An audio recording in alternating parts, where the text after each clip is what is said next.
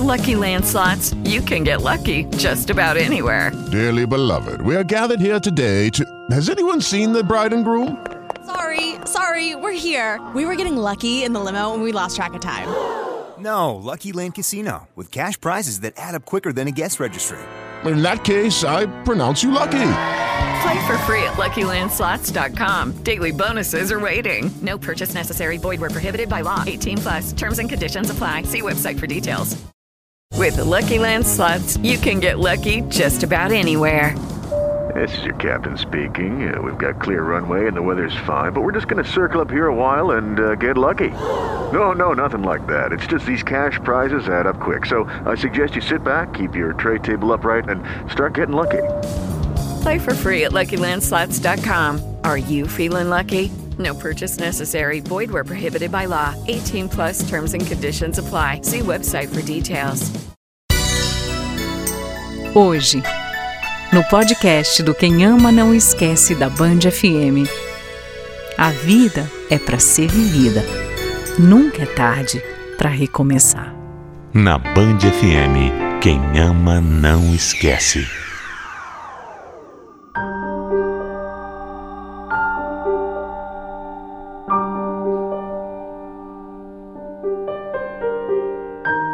A minha história começa há muitos anos, quando eu ainda era jovem. Jovem, cheia de esperança. Eu era uma garotinha muito bonita e sabia que chamava a atenção. Eu sabia que os rapazes olhavam e gostavam de mim, mas para ser sincera, eu não pensava muito em namorar. Eu queria mesmo era trabalhar, queria cuidar de mim. E aí sim, quem sabe um dia me apaixonar. Nessa época eu tinha umas amigas que eram irmãs e a gente sempre se encontrava para conversar. Essas minhas amigas tinham um outro irmão, o Miguel. Ele era bem mais velho do que eu, mas sempre me tratava bem, me cumprimentava e até conversava comigo. Até que um dia eu soube que o Miguel estava apaixonado por mim. Eu me lembro até hoje que eu não consegui entender bem aquela paixão dele, porque eu nunca tinha dado motivo ou abertura para que isso acontecesse. Ele era só o Miguel, irmão das minhas amigas. Só isso. Mas enfim, os meses foram passando e ele estava lá, cada dia mais apaixonado. Eu até tinha parado de ir na casa deles. Só que o Miguel estava trabalhando no mesmo lugar que eu. E por isso não tinha como não ter contato com ele. Você não tá entendendo, Rose? Eu tô completamente apaixonado por você. Você. Como assim, Miguel? Sabe, você é diferente. Diferente de todas as outras. Eu tô te entendendo perfeitamente, só que eu não vou namorar com você. Não vou, nunca, nunca. Eu nunca pensei numa possibilidade dessa. E também você é bem mais velho do que eu, né? Rose, idade não importa quando existe amor. Só que não existe amor, Miguel. Eu não sinto nada por você além da amizade. Mas você vai sentir. Se hoje você ainda não sente, um dia você vai sentir. Escuta o que eu tô te dizendo. Você vai sentir. E foi aí que o meu sofrimento começou. O Miguel estava cada vez mais obcecado por mim. Sempre me pediu uma chance, sempre. Fora que cada dia ele estava mais magro. Eu sabia que era por minha causa. Tá, mas o que, que eu podia fazer, não é? Eu tinha sido verdadeira com ele, honesta, sincera. Uma vez ele até teve coragem de dizer que eu só não queria ficar com ele por conta das cicatrizes que ele tinha. É, é que o Miguel tinha sofrido um acidente anos antes e ficou com o lado esquerdo todo queimado. Mas isso não tinha nada a ver. Quando ele falou isso, eu fiquei muito assustada. Porque não era disso que se tratava. Eu, eu só não sentia nada por ele. Mas foi depois de muita, muita insistência mesmo que eu resolvi aceitar o pedido de namoro. Só que eu tinha algumas condições. Por exemplo, nada de beijo muito longo, e muito menos intimidades maiores, entendeu?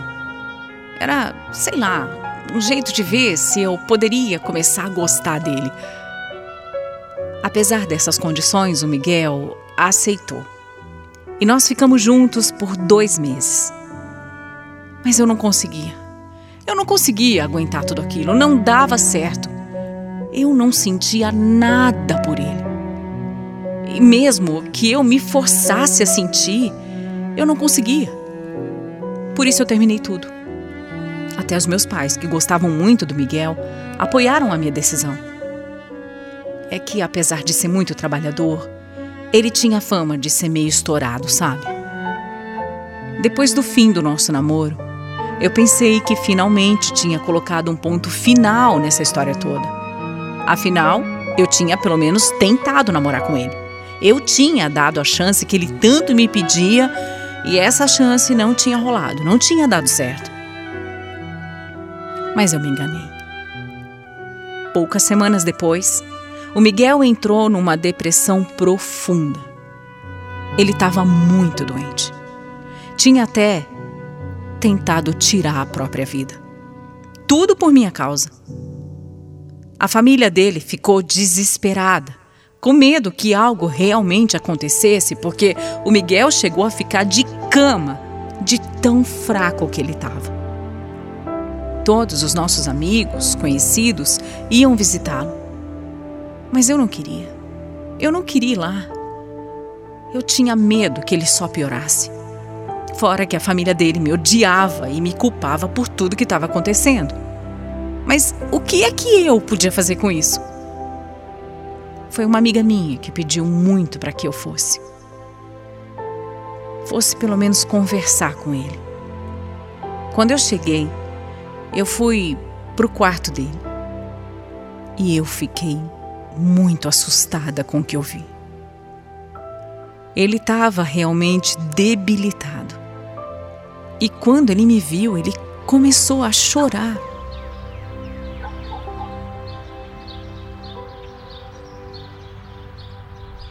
Eu sabia, Rose, eu sabia que um dia você ia me visitar, porque. Olha, a culpa disso tudo é sua, viu? Minha? Você quis terminar comigo e agora, olha como eu fiquei, Rose.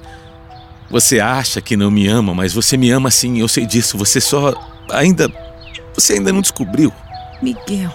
E presta atenção, eu juro. Juro para você que se você não ficar comigo, eu. Eu posso fazer uma bobagem, viu? Para com isso, por favor, não fala assim. Eu acho que você não quer isso, né? Você. Você quer que eu morra? É, é isso? Você. Você quer carregar isso, essa culpa para sempre? Miguel, não faz isso comigo e nem com você. As coisas não são assim. Olha, presta atenção. Você vai ser muito feliz um dia com alguém que você realmente ame e que essa pessoa te ame também. Rose, se não for você, não vai ser ninguém, entendeu? Se não for você, eu, eu sou capaz de acabar com tudo. Eu acabo. acabo com a minha vida. Só você pode me fazer feliz. Só você.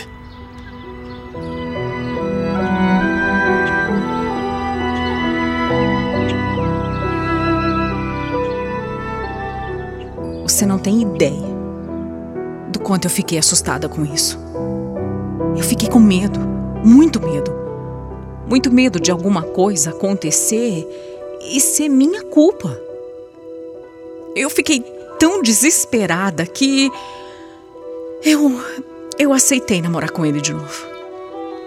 Dessa vez nós namoramos por três anos e durante todo esse tempo, mesmo tentando, eu nunca, nunca amei o Miguel.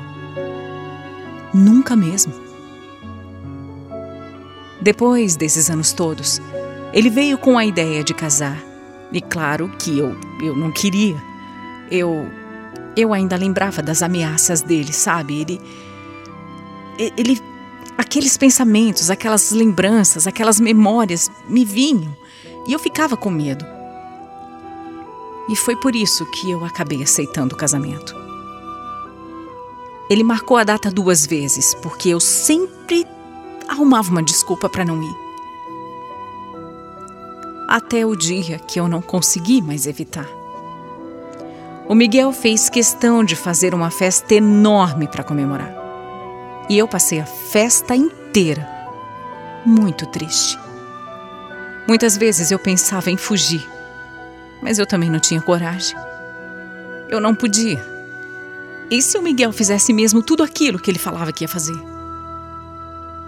Eu sei que para quem ouve isso hoje, pode parecer simples e até fácil de resolver. Ir embora e pronto, problema dele. Mas eu não conseguia pensar em carregar uma culpa como aquela. Eu pensei que as coisas não poderiam piorar. Mas depois de casados ficou muito pior. O Miguel mudou completamente comigo. Passou a me tratar da pior forma possível. Era grosso, super estúpido, e quando chegava o final de semana, ele me largava sozinha em casa. Era uma vida muito solitária e eu não conseguia entender o que estava acontecendo. Ele sempre disse que me amava tanto, sempre foi tão obcecado por mim. E aí, quando eu virei a esposa dele, ele se transformou. Mesmo assim, a vida foi seguindo e depois de alguns anos de casados, o Miguel passou a querer ter filhos comigo. Eu confesso que eu também queria, porque sempre tinha sido um sonho e porque eu me sentia sozinha também. Então, ter filhos seria uma bênção na minha vida. Assim, logo veio a nossa primeira filha, a Viviane. E ela, ela mudou a minha vida. Finalmente eu tinha uma companhia. Finalmente eu tinha alguém para amar. Já que o Miguel continuava sendo o mesmo comigo. Pelo menos com ela, ele era um paizão. Até por isso, por ele ser um bom pai, nós tivemos mais filhos, o Wagner e a Kátia. Os meus filhos eram a razão do meu viver. Eram eles que traziam sentido para aquela vida triste que eu levava do lado do Miguel. O tempo foi passando, os meus filhos foram crescendo e o Miguel nunca mudou o jeito grosso dele comigo. A minha mais velha já estava casada e os outros já estavam indo para a faculdade.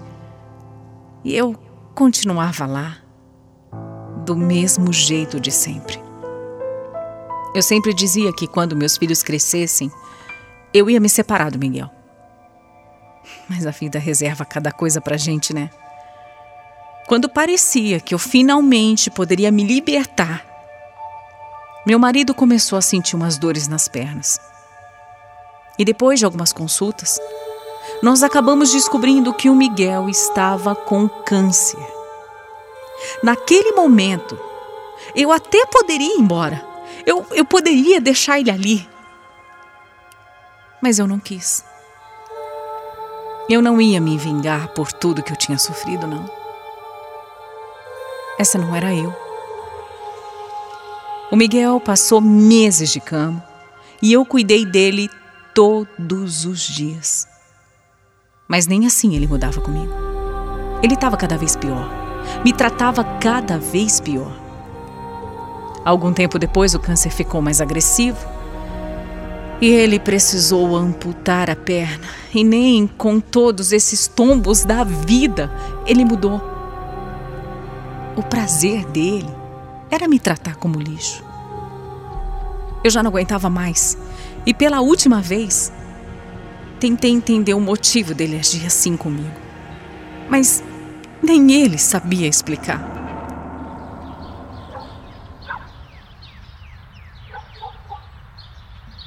Você foi muito além de uma esposa para mim. Você foi um anjo. Um anjo, Rose, um anjo que apareceu na minha vida. Miguel, se eu sou um anjo na sua vida, por que, que você me trata desse jeito? Por que, que você me trata assim? Eu, eu tô tão cansada de tudo, eu não aguento mais. Sabe, eu fiz por você o que outra mulher jamais faria. Rose, eu te amo do meu jeito, entendeu? Do meu jeito, esse é o meu jeito. Nunca foi normal. E a verdade é que eu não, não preciso mais de você.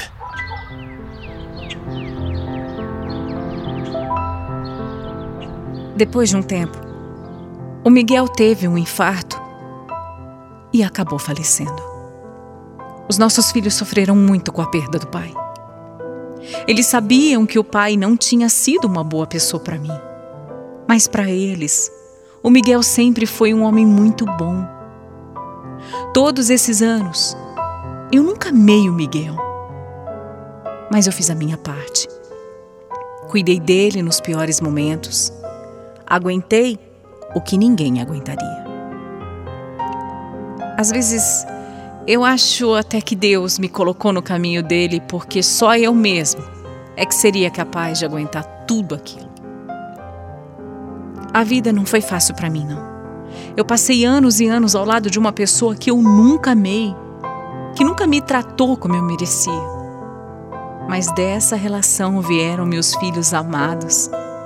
E só por isso já valeu a pena. De qualquer forma, hoje eu tô sozinha mas eu tô bem. Eu não nego que eu ainda tenho esperanças de um dia aparecer alguém na minha vida que eu ame e que também me ame de volta. É que eu penso todos os dias que nunca é tarde para recomeçar.